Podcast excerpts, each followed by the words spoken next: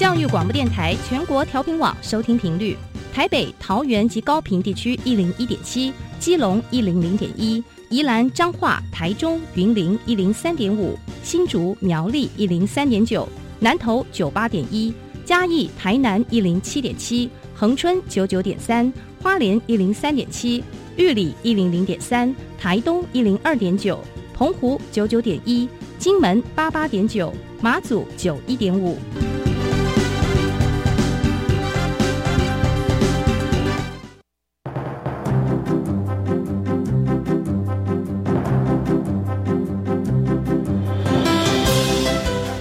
湾的教育要怎么做，才能使孩子面对未来的社会呢？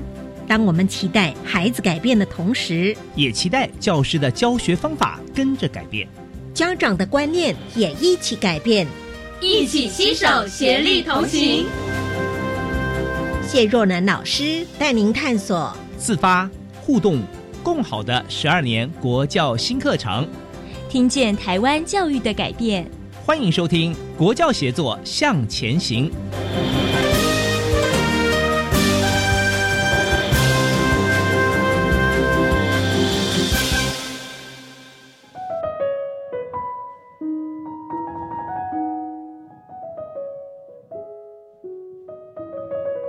听众朋友收听《国教协作向前行》，我是若楠。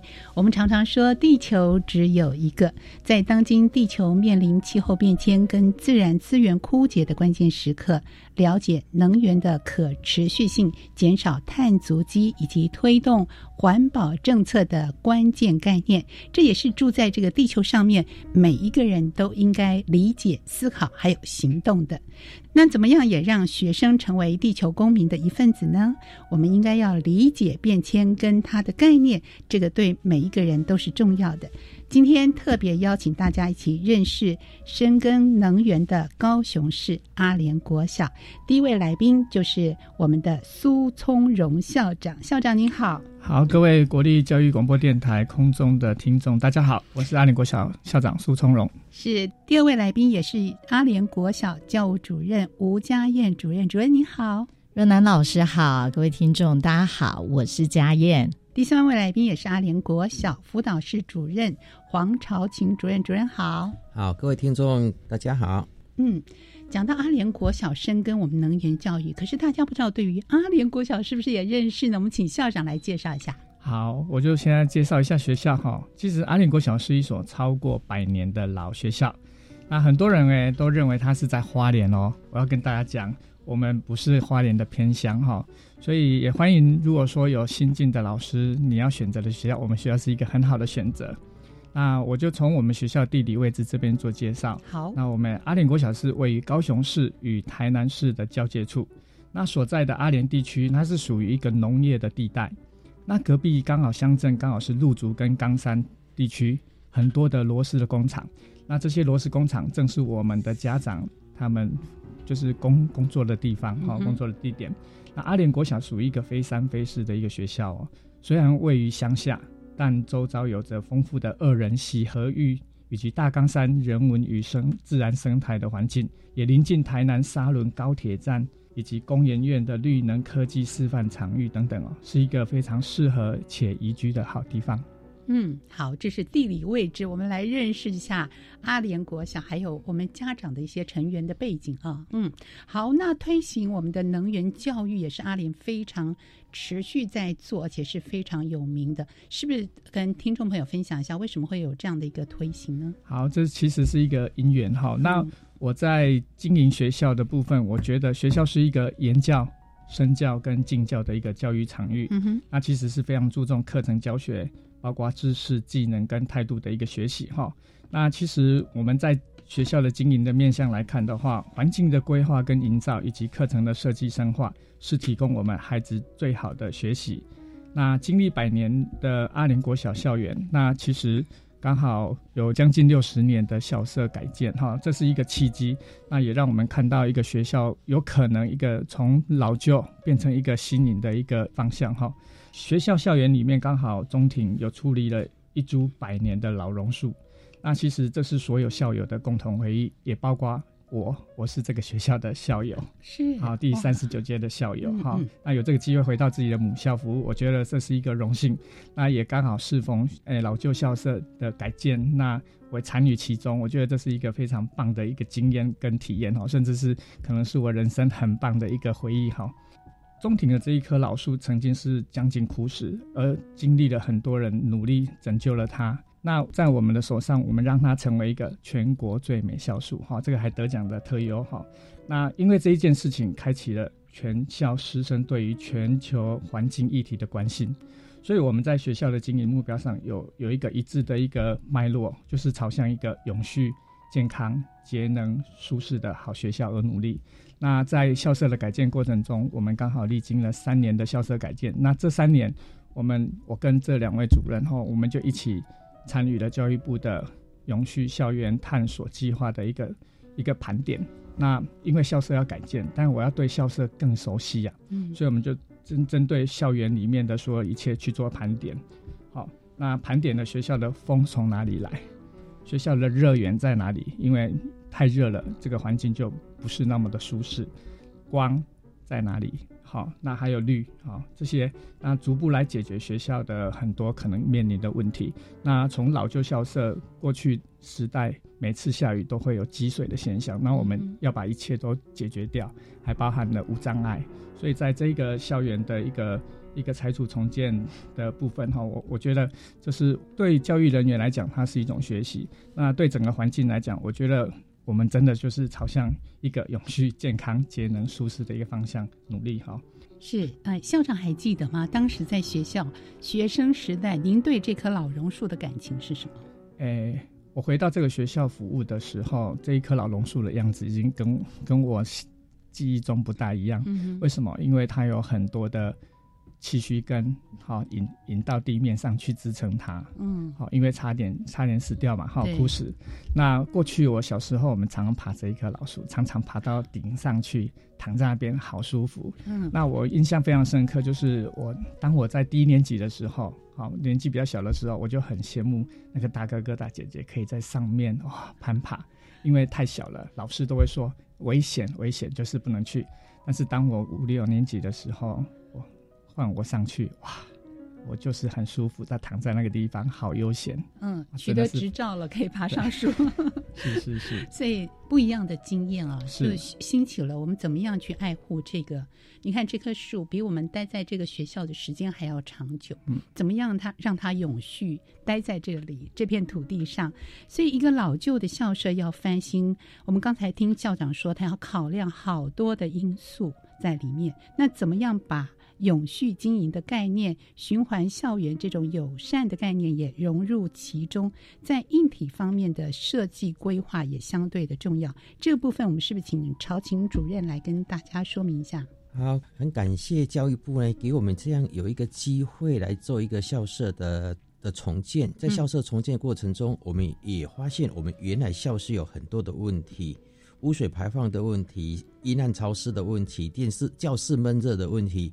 排水遇到降雨的一个排水的问题，这些种种的影响孩子的一个学习的状况。那我们如何利用这样校舍重建的过程中，结合我们已经累积的一个盘点的资料，校园学学园校园的一个盘点资料，来来营造孩子一个舒适的一个学习环境？嗯，那我们也在思考另一个问题，在我们办百年校庆的时候，所有所有校友回来，他们看到的就是这一棵百百年老树。那我们在思考这个问题是：一栋建筑在五十年后可能又要拆除、要重建，那我们留给一家子或的孩子，他什么样一个共同的回忆呢？那我们就将这个老树共存，成为我们永续设计的一个理念，提供了一个孩子适合学习的风、光、水电、热的这样的一个学习的一个一个元素在。那光的部分呢？毕竟光可以带进来热，但是它也是我们生活所不能。不能减少的部分，那所以呢，我们在光的一个设计的部分呢，我们透过老榕树的一个树荫的一个散射的部分，让进到教室阳光是柔和的。我们透过走廊一个穿堂的一个比较宽的一个设计的部分呢，我们也可以减少太阳的一个直射的部分。在绿的部分呢，我们透过这棵老榕树的一个穿透性的一个设计的部分，让留下这棵老榕树。那我们在绿化性指标部分，以直以多层次植栽的部分留下这棵老树，让孩子呢从一楼看到的这些气生根的部分，二楼看到树干层的部分，到三四楼看到树冠层的部分。那不同季节有不同的昆虫，有不同的鸟，比如说。还那个果树成熟的时候，它的绿绣眼就来到这边，诶，吱吱喳喳的叫着部分。那营造让孩子喜欢这一棵老树。我们原来的校舍呢是一个口字形的部分，那我们透过打掉了两栋，那我们把南栋打掉以后，我们变成一个么字形，可以引进了所谓我们西南风的部分。那西南风呢，透过我们前庭的一些大树，包含了我们这棵老树的一个降温呢，可以将。比较凉爽的风引到教室这边来，那热的部分呢，不外乎太阳所所造成的。那我们也结合了我们的材料部分，建筑材料外墙的一个材料，透过一个纺织漆，白色的纺织漆，能够有效的反射这些光的部分，减少太阳光的一个吸热的现象。那我们也透过这一些老树来降温的部分呢，引让我们这些进到教室的风是可以更凉快的。那这些永续，我们常常讲，那个环永续与环境舒适是是否冲突的部分呢？又谈到是不是我们要舒适就是要耗电？事实上呢，我们在整个设计的过程中，也结合了我们的屋顶开设了一个太阳能板的部分。那在太阳能板呢，也自也没我们也自己去创能，创造自我们使用的一个电能。那依照我们目前的一个评估结果，我们大概一年所创创所发电的部分，跟我们耗能的部分。大概可以是可以几乎是持平的部分，那么我们也将我们原来新设新建校舍跟原来的勤学楼，将这一些导风遮阳板呢，那导风遮阳板呢，那也将这一些适当的阳光遮掉以后呢，那进来的光线是柔和的，是漫射进来是柔和的，也不会影响孩子一个视力的部分。那在这种状况之下，我们。也盘点了我们的水的部分，那整个做储水一个滑稽的储水，那也利用排水部分呢，那有效的排水，减少动力排水的部分，那你你这一些呢，也将我们的耗能的部分减少到最低，那我们孩子的学习的环境，那也也能够拉到最好的一个学习环境。哇，真的非常好奇，经过这样一个风光绿各种。所有的元素都考量进去，不管是储能或者是创造，呃，我们的能源等等。那同学们在这样的环境之下，老师们在这样一个环境之下学习工作，心情跟效能上一定非常的不一样。是不是哪位可以跟我们分享一下呢？主任，主任谈一谈，经过这样校舍改变之后，大家在使用上、上课上、心情上、效能上有没有不一样的转变？啊，那这栋教室呢，在八十九年到九十九十三年，我这边当导师的时候，嗯，那我们校舍是充满人热，那夏天一来的时候呢，整个教室热烘烘的。那透过我们的一个校舍改建的部分，引进了西南风，教室是可以温度可以可以降下来的。透过我们导风遮阳板的一个设计的部分，我们教室呢已经不再黑板已经不再反光了，那我们温度大概可以降到。三到四度的部分，那降到三到四度的状况之下，我冷气的开放可以从原来不降温是从三十二度压到二十六度，降到二十六度。那现在我可以从二十八度、二十九度降至了二十六度，我是可以做节能的。那在在这一种所谓的上次的一个新冠肺炎的状况之下，我教室是可以不开冷气，可以开窗，让教室空气是可以流通的。那我的流感部分也可以降低了。那这种至少老师在改作业的时候，不开冷气状况之下，我教室的温度是可以在二七、二八度，是还蛮适合、蛮适合我们我们学习的一个环境。在黑板反光的部分，以前是因为光线的强的照射呢，两边大概只剩下黑板三分之二部分可以使用而已。那现在呢，我们也不再有反光的问题了。哇，完全都改善。是改善蛮多的哦。嗯，这样的一个环境之下，同学们可以感受到吗？我们包含校舍的硬体的一个规划设计，这些用心在里面。我们今天是听到校长啊、主任们的解说，我们才体会，是不是也融入到课程里面，或者是在对外的导览上，让更多的人，也让学校的学生、家长们也都认识这个硬体改善的一些设备的用心呢？那这些校舍的改善过程中，那我们也将我们幼儿园结合进来的部分，在整个校舍的设计过程中啊，刚才我也提提到，还有一个开气窗的部分，让教室可以是可以可以通风的。嗯，那每次来宾来到学校，在我们穿堂穿越的时候，西南风是蛮凉快的。那常常有这样家长这边经过的时候，是觉得说，哇，这种是不开夏天不开冷气也可以这么的。凉爽。那在刚才提到的是，我们将这一棵老树保留下以后，不同的每一层，一楼、二楼、三楼、四楼，可以看到不同的我们这一棵的榕树的的一个树根啊、树干、树冠啊、树冠。对，还有不同楼层都可以看到。嗯，对啊，还有不同季节来的不同的鸟类。对，哎啊，在吱吱喳喳叫的时候，那就是校园中就充满了一种生态。除了孩子的一个上课的一种唱歌声音啊、朗读的声音啊，又加上自然的一个鸟叫声，嗯，所以同学们都可以体会，而且身在其中啊，跟我们这棵老树共同生活在一起。所以，怎么样把这些？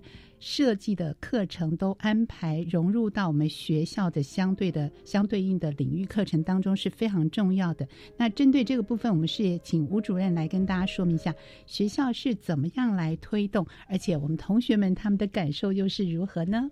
课程要成功，除了设定目标以外，嗯，必须先找到伙伴，然后凝聚共识、认同，嗯，才能顺利推推展课程。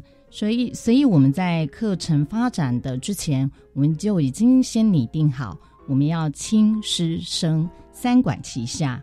首先，我们跟校长，我们几位主任跟校长就拜访了相关单位，在呃我们的家乡呢有沼气发电的石安牧场。以及能源署的发展未来的绿能科科技示范场域，以及我们学校呃，在我们学校装设太阳能的原机光电，我们邀请这些社区单位，除了他们在创能的同时，也和我们一起为能源教育给孩子尽一份心力。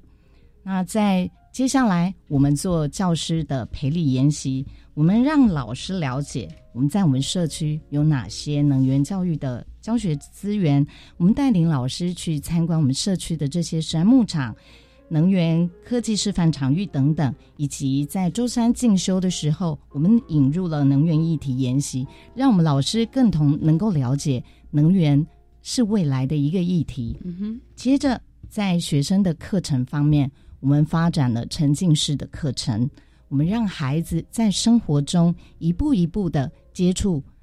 在他生活周遭接触能源课程，在固定课程的部分，我们用议题融入的方式。我们在低年级，在社会在生活课程，我们让他一年级，我们先让他学习环保的好习惯，每一个人都能够节能减碳爱地球。哎，比方说做哪些呢？嗯，那孩子们当然都能够知道，他们要能够呃做好。资源回收，喝完的牛奶瓶要能够清洗干净、折叠好，不用的纸张也能够放在纸类回收。随手关电、关水龙头，孩子们能不仅在学校能够这样做，更能够带回家跟家人一起督促家人一起做。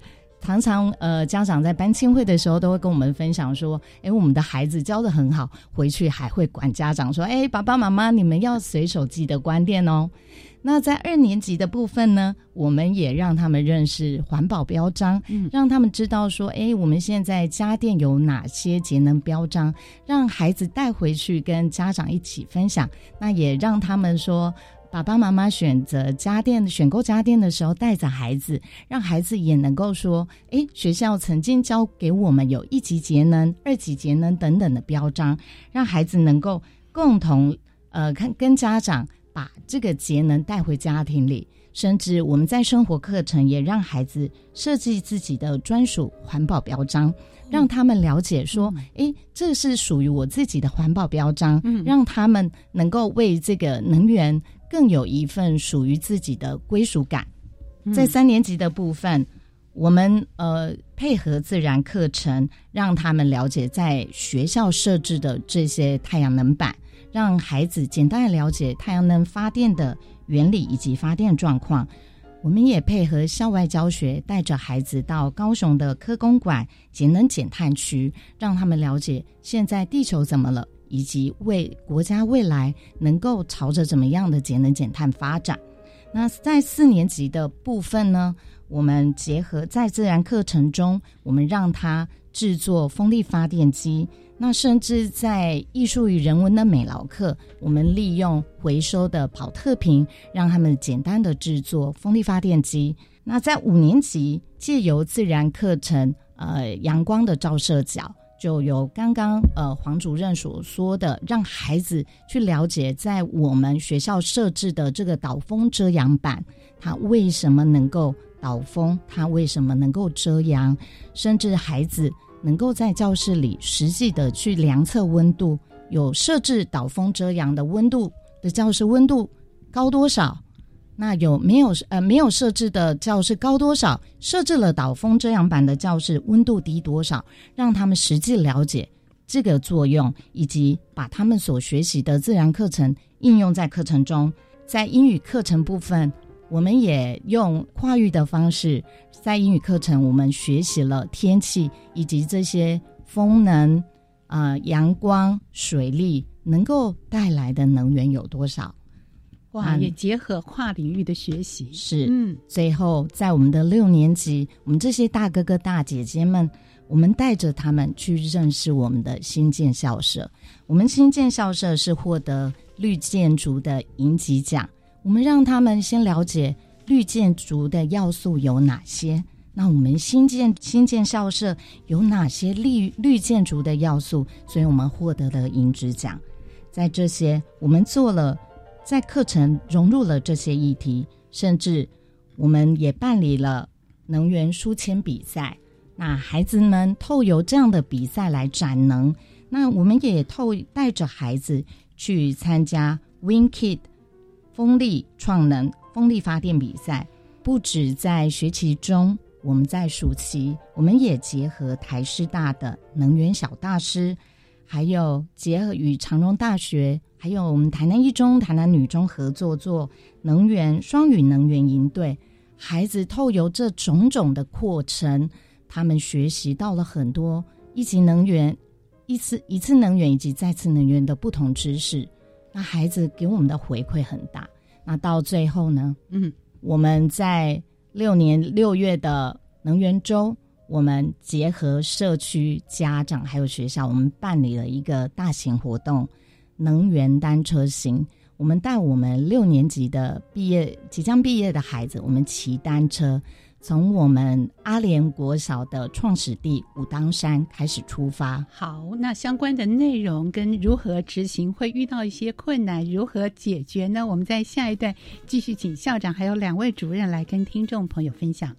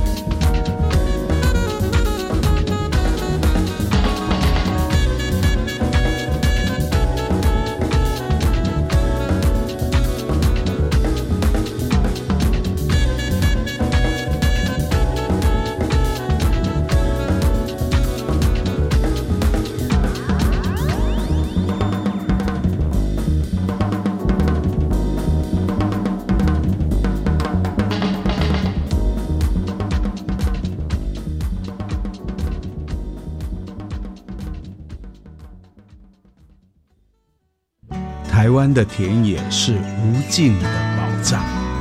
每个文化资产都有自己的故事，每处自然景观也有自己的轨迹。海洋与大地造就了我们的精彩，让我们在空中游弋，守护这些用时间与空间堆叠起来的宝藏。每周六下午一点零五分，欢迎收听《意在野外》。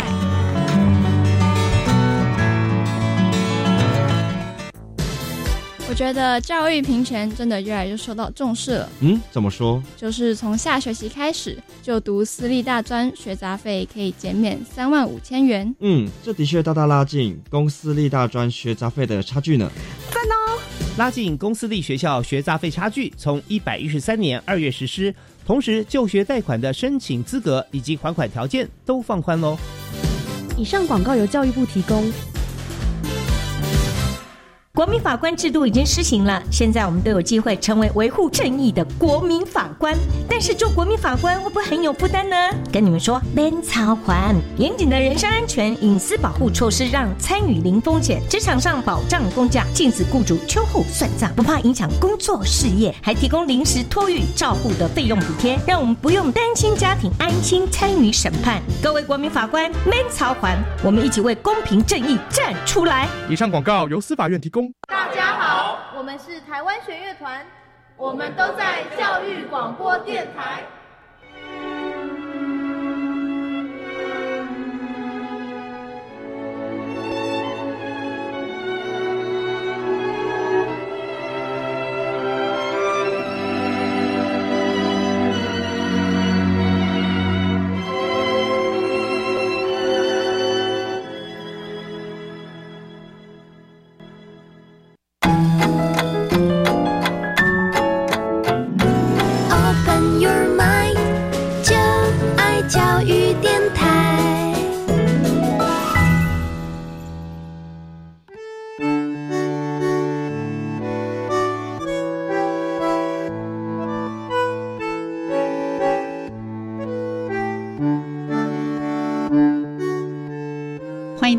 回到国教协作向前行，今天非常高兴，我们邀请到高雄市阿联国小的校长跟主任来跟听众朋友分享，分别是苏聪荣校长，还有学务处的吴家燕主任以及辅导室黄朝琴主任。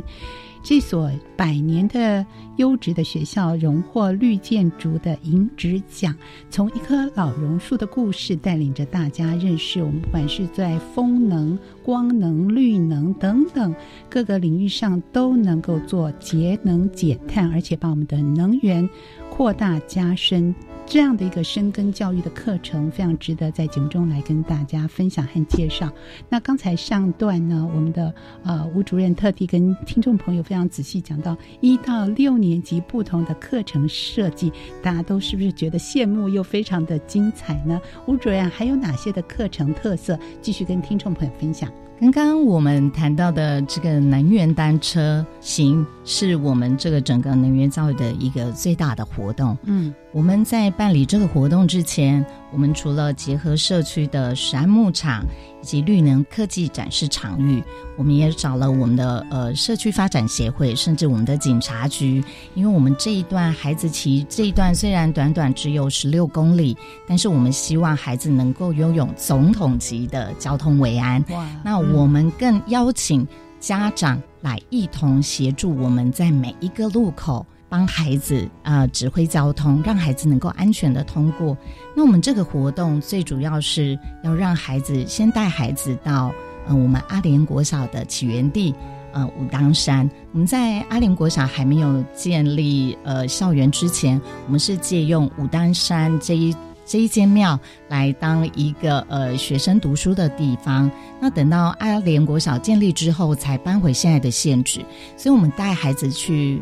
追本溯源，去看看我们呃第一开始的阿联国小武当山，接着我们从到石安牧场去了解，原来我们常常在 Seven 看到的这些石安牧场的产品，它就在我们社区，而且石安牧场是一个零零排放的一个牧场，那它里面有一个沼沼气发电，是我们想要带孩子在这一路看到，从我们学校阿联国小的太阳能发电。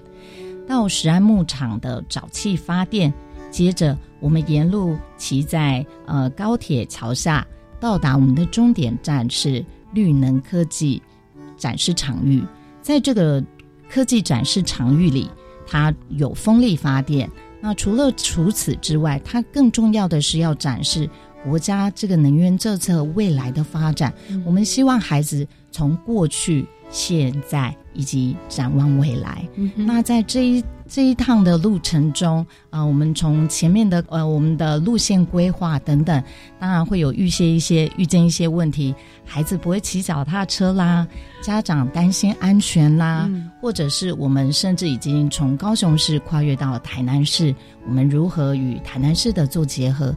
这当中，我们又透过一次一次不断的沟通，甚至在事前呃，跟孩子的骑车训练、交通安全宣导等等，我们也引。进了 U Bike 等等，我们做了很多的努力，也跟家长沟通，让家长以及市区诶社区共同认同我们这个活动。那整个活动在那一天风和日丽下，校长带领着全校六年级的孩子一起往前行。那路上呢，都是指挥交通的，都是孩子们的家长，很大声为为他们加油。那也非常的支持学校的这个活动。那回到学校之后。嗯，孩子们当然对于自己能够完成这样的骑乘，非常的开心，非常兴奋。那在这一路的过程中，孩子也跟我们回应说，原来他从来他知道，他经常经过绿能科技展示场域，但是他从来没有进来过，他也不知道这里面原来呃有这么多未来性的东西。那更有孩子经过石安牧场，呃，买过石安牧场的产品。但是他不知道，原来山牧场离我们这么近。那家长们呢，更是很感动。学校办理了这么一个有意义的活动，那也看到警察叔叔们，还有呃，召集了这么多的家长，他们非常的感谢学校有这样的活动，让他们能够陪着孩子在这国小的毕业前有这样的活动，能陪着孩子一同的成长。那孩子在这一些的活动当中，他们也都会有一些回应。呃，除了对于能源教育，他们有更进一步的认识，他们也想着说，未来的工作除了呃半导体以外，原来还有另外一个更有意义的，可以朝着能源创能来发展。我想在这整个活动与课程中，能够老师、家长、社区。孩子都能够有一个未来，能够呃为自己的为这些能源教育以及节能减碳更进一步的创能，都能够大家有一个共识。我想这是我们。最有成就感的地方是哇，这样的课程设计非常的用心，而且非常的丰富，也符合我们 SDGs 的永续经营目标。从硬体的建设到课程的设计安排，都可以看到学校的用心所在。是不是请黄主任跟听众朋友分享一下，在符合 SDGs 这样的一个经营目标之下，学校在硬体上其实也做了很多很多的努力。好，在我们整个的课程推动过程中，让孩子最感动的是刚才教研主任谈到的早期发电、太阳能发电跟风力发电。嗯，这个部分呢，以前的学习都在课本里面介绍了德国的、介绍的蒙古的这些风力发电、这些太阳能发电，但是呢，在我们一个偏向的阿联部分呢，就就可以找到了我们的石安牧场的早期早期发电、太阳能发电、风力发电的部分。那这些洁净能源的部的来源呢？我们是随手就可以去做的部分，而不是在一个遥不可及的一个课本的宣导教学。那因为我们家乡就有这个东西，也提供给孩子未来的一个一个生涯规划部分。这些是他们孩孩子们呢以后可以发展的部分，也可以让让孩子的了解到这些能源呢得之不易。他如果从这边能够做到节能的部分。第二个部分呢，在我们大榕树下的一个生态教生态保育的部分呢，事实上呢，我们常常看到是为了生态保育的部分就有所抗争。那这些抗争的部分呢，就是经济发展跟我们生活的发展跟生态保育是冲突的。但是我们这棵大榕树的一个经营的部分、一个种植部分、保育的部分呢，那事实上我们可以创造孩子一个我们希望是一个百年后的一个共同的一个回忆。那生态的部分是可以永续发展的，而不再因为我要盖盖校舍，我必须要牺牲的这棵老树。嗯，那这些老树呢？那我们也透过我们的一个学校办活动部分，老榕树下底下的一个音乐会啦，孩子成果发表啦，那。从这边呢，让孩子更亲近的这棵老树。那这棵老树呢，我常跟我们校长在谈说，我们的活动成不成功，就看下课有多少的孩子来老榕树下去玩，就像我们小时候一样，到榕老榕树下去玩一样。那我们看到孩子一群这边跳来跳去的时候，就觉得说，我们生态保育跟我们生活是相结合了在一起的部分。那那我们在校舍重建过程中，多层次的一个植物的面貌，让孩子看到。我们校舍也可以呈现一个生物多样性，不再是老榕树的一个单一树树种而已。我们好，甚至是里面有很多的麻雀也好，绿绣园、白头翁，甚至来的一些蝴蝶这些的，让我们生物的一个多样性的部分出来。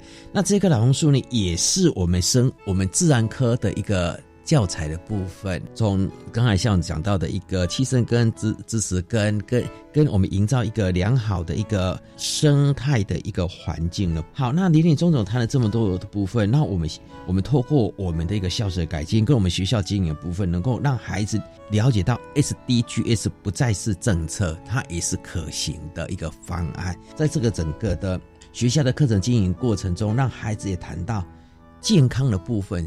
是可以跟我们校舍的一个改建重建的处理过程中是可以保存下来的。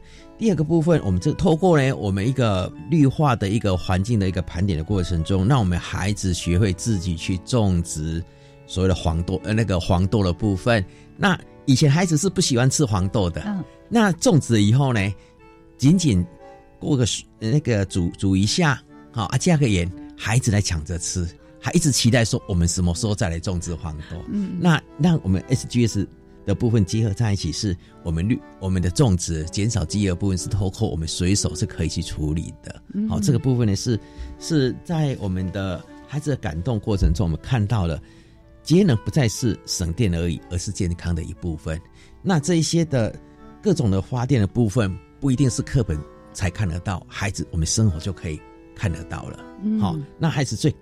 有时候最感动的部分，他们谈说，我们不是为了省电而牺牲了我们的生活，而是透过节能、省电、环境改造部分，让孩子有一个健康、舒适生活的环境。那学习的环境也是可以通风、凉快的。是哇，这样的一个节能减碳，我们对于能源的概念又往上推高一个层次。我们不仅仅是为了节省电费、节省电能，其实它就是我生活的态度。啊，我们在生活中就可以来实践它，这样子一个深耕能源教育、永续校园经营是非常不容易的一件事情。校长要带领教学团队，怎么样鼓励老师，那么落实在教学跟我们学校的学习生活当中，请校长来跟大家分享一下。我们生活里面，其实能源教育这件事情是目前是迫在眉睫。好，全球现在有一个议题就是近零啊，近零排放，二零五零的近零排放。那其实我我还是觉得啦，就是说我因为校舍的改建这一件事情，让我对于这一个环境教育更深入的理解。那刚好在这一个。过程的契机刚好是遇到了二零一五年的 SDGs 全球的那个永续发展目标，刚好正在大力的推行。那这一两年，大概我们所有的听众都有听到，我们国家好像如火如荼的在这这十七项的目标哈在发展。那我也去有比对一下跟学校的一个经营哈，那其实这十七项跟学校目前现有的经营是非常契合的，所以它是一个。等于说，好像是学校发展的一个未来的永续发展的目标哈。那我在学校的改建过程中，因为校舍也得到金质奖，那也得到了绿建筑的殊荣。那甚至我们最近的太阳能的部件哈，整个我们有五大元素哦，不一样的，包括我们的诶屋顶啦，啊，包括我们的停车场，包括我们看台，就是操场旁边的看看台，还有就是我们礼堂，还有风雨球场，我们五大元素的一个太阳能。那我们也得到了工程品质，就是城市工程品质的金质奖。那这样的，当然这样获奖过程中，我们非常开心。可是我觉得这个过程也给我们一个很多的契机，哈，包括我们可以把这些现有的资源纳到我们的课程进来。那其实我也在想。我们在十二年国教里面的课程中，能源教育它是一个议题。那我们在议题里面，它并没有正式的领域课程，所以老师在指导过程中其实是不容易的。那我也非常感谢我的团队，还有我们的所有老师，我们竟然盘点了所有学校的优点，然后还有我们社区的所有的资源，那我们设计了沉浸式的一个。能源教育的课程，好，刚刚有听到一到六年级的课程，那像这样的体验课程，哈，也让孩子去学习、去体验。那我都我总觉得啦，哈，就是说我在经营二点国小是一个朝着以节能减碳、舒适环境为取向为目标来发展的一个学校。那我也常讲，能源是我们每天都想要的，也需要的，但是舒适这件事情也是我们想要的。那刚刚我们主任讲，你怎么去做平衡？但是我我也相信哈，我们也相信能源教育真的要从生活里面开始去学习哈，从生生活里面学习，我们去从环境理解开始，然后让校园迈向一个永续，真的是永续的发展，好健康的校园，又可以节能的校园，好符合就是未来近邻的这一个区块。那另外还有就是孩子在这个地方就是要舒适的学习哈的一个学习环境。然后我们希望说，孩子就是师全部的师生能在校园里面沉浸的学习，那扎根这样的一个能源教育。嗯，这样的一个实践的过程，我相信呢有很多很多的经验，非常值得其他的学校还有我们有心的老师学校想要推动能源教育。那如果呢他们有些相关的疑问呐，或者是想要参访啊，这么棒，得到金质奖、优质奖、银质奖好多奖项的学校，是不是也有机会可以参与呢？是啊，我们非常欢迎各位伙伴可以来我们乡下学校哈来参观。嗯，那我们很愿意把我们的经验哈分享给大家。诶，能源教育其实不是靠一个人，我们是要靠大家一起来学习。是是，也非常感谢校长还有两位主任在节目中分享永续、健康又节能这样的一个沉浸式的教学的方向。我们认识了高雄市哦，是高雄市，不是在花莲的高雄市阿联国小。谢谢校长跟两位主任的分享，谢谢大家。好，谢谢谢谢大家，谢谢大家。节目继续，我们邀请听众朋友一起来收听由白天为我们直播的小单元《笑声飞扬》。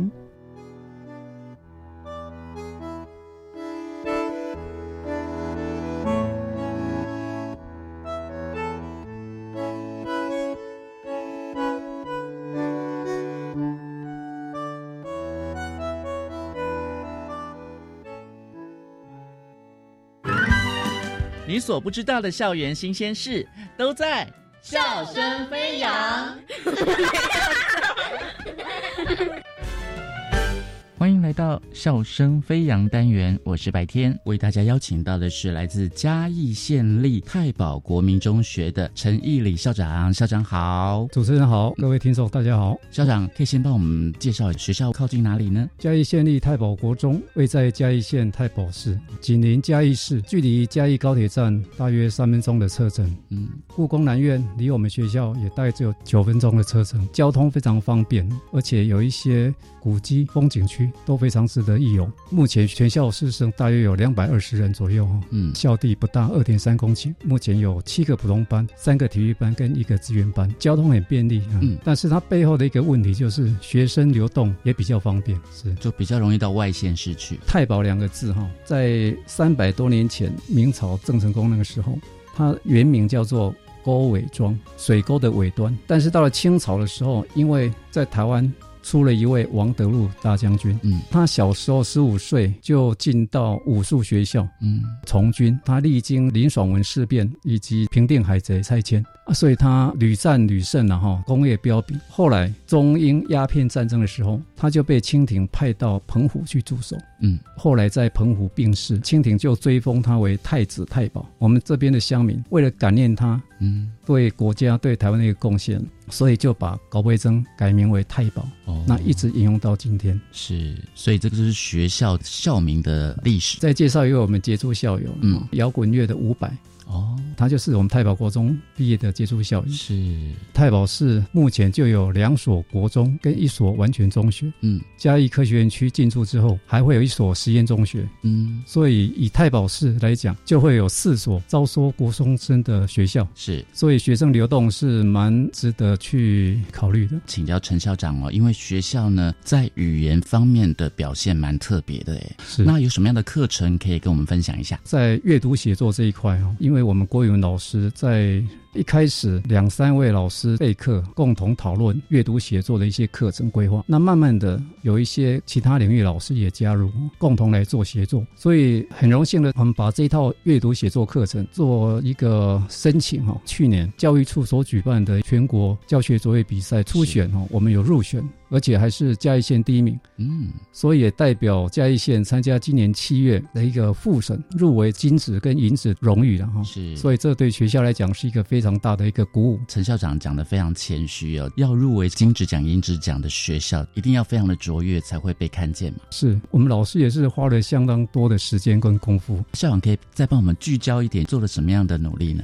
一般阅读写作对学生来讲是比较抽象，嗯，而且学生比较没有感觉。那我们这一套写作课程哦，定名叫做“你的写作地图，我的有感旅程”，重点就在于有感，怎么让学生有感呢？设计了一套。跨领域的课程体验，嗯，让学生先从做中学，有感而发，再由我们这一套写作课程的建立的音架，让他们在这个音架之下，能够把他的感受，把它描述出来。现在学生只要受过这一套写作课程教学，他们都非常有成就感。嗯，教学卓越奖比赛啊，主要是以课程写作当做一个基础。我们的成员有五位哈，每位老师。在国语文领域都非常学有专精哈，大家在思考说写作这个课程呢，为什么让学生都无感哈？所以他们就开始讨论。后来他们就慢慢建立一些音架，希望学生在这个音架下能够呃有所体验，然后能够写出他们心中的话。但是我们知道哈。光靠一个领域，光靠一位老师是没办法成就这样的一个课程的哈。所以后来也去说服我们其他领域的老师，希望大家可以共同来参与，特别是跨领域的合作这一部分非常的重要。我们是以横向的主轴是跨领域的合作，纵向的主轴是以建构写作音架为主。很高兴的，我们其他领域老师。在国语文领域老师感召之下，哈，都愿意进来参与，哈，而且他慢慢的也感受到这个过程当中学生获得的一个成就感，所以后来就两个领域、三个领域都进来，哈，所以我目前除了国语文领域之外，还有社会领域、英文领域，他们都非常的积极，也都想说要怎么来跟国语文领域合作，让学生在这个逻辑思考还有写作课程方面呢，可以能有更进一步的进步。教作比赛这个成员。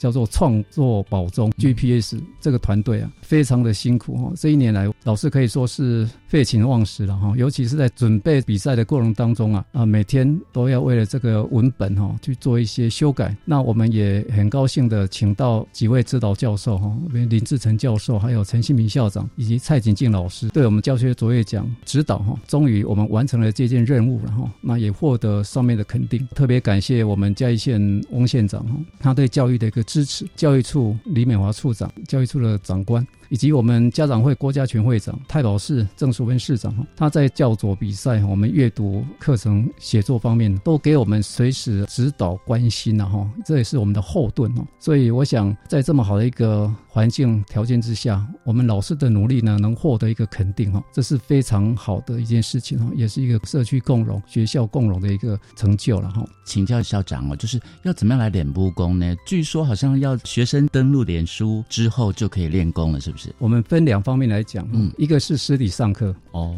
但是因为之前疫情关系，我们学校教学的模式都改为线上教学，嗯，刚好这一个脸书的一个线上课程，就是保中练功坊。哦，这个在六年前就已经成立了，是。但是到疫情期间，它发挥它意想不到的功效，嗯，学生。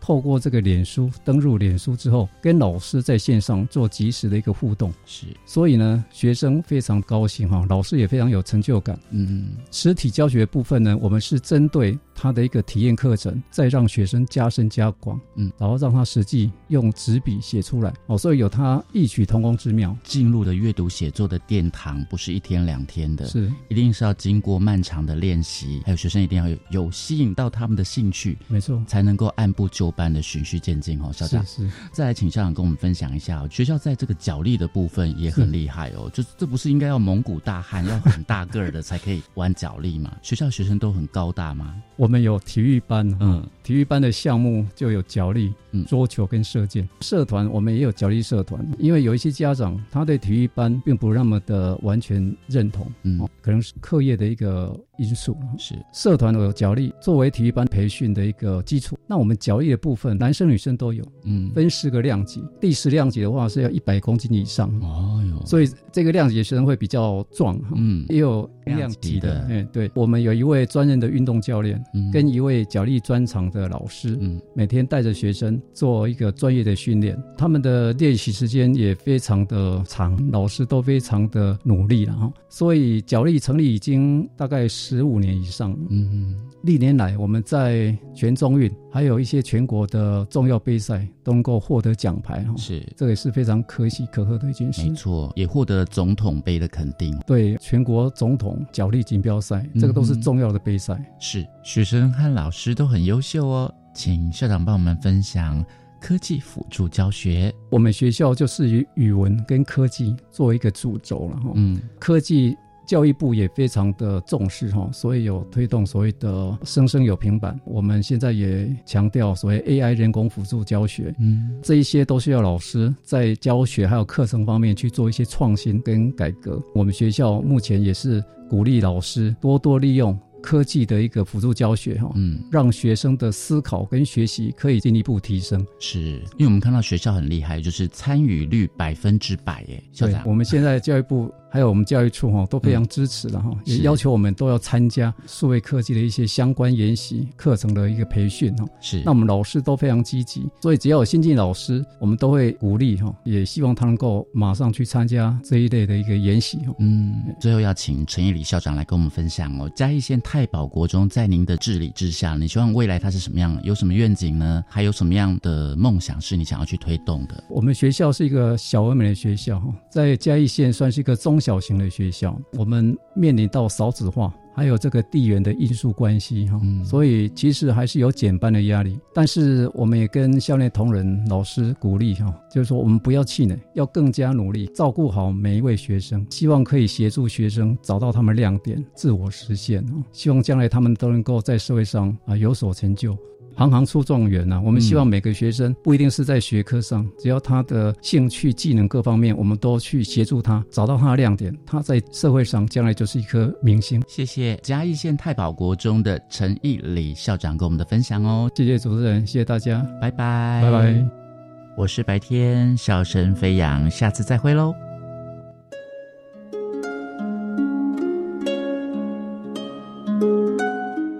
我是若楠，今天节目呢就为听众朋友进行到这，也欢迎大家上网订阅我们的 Podcast 节目《国教写作向前行》，拜拜，下周见喽。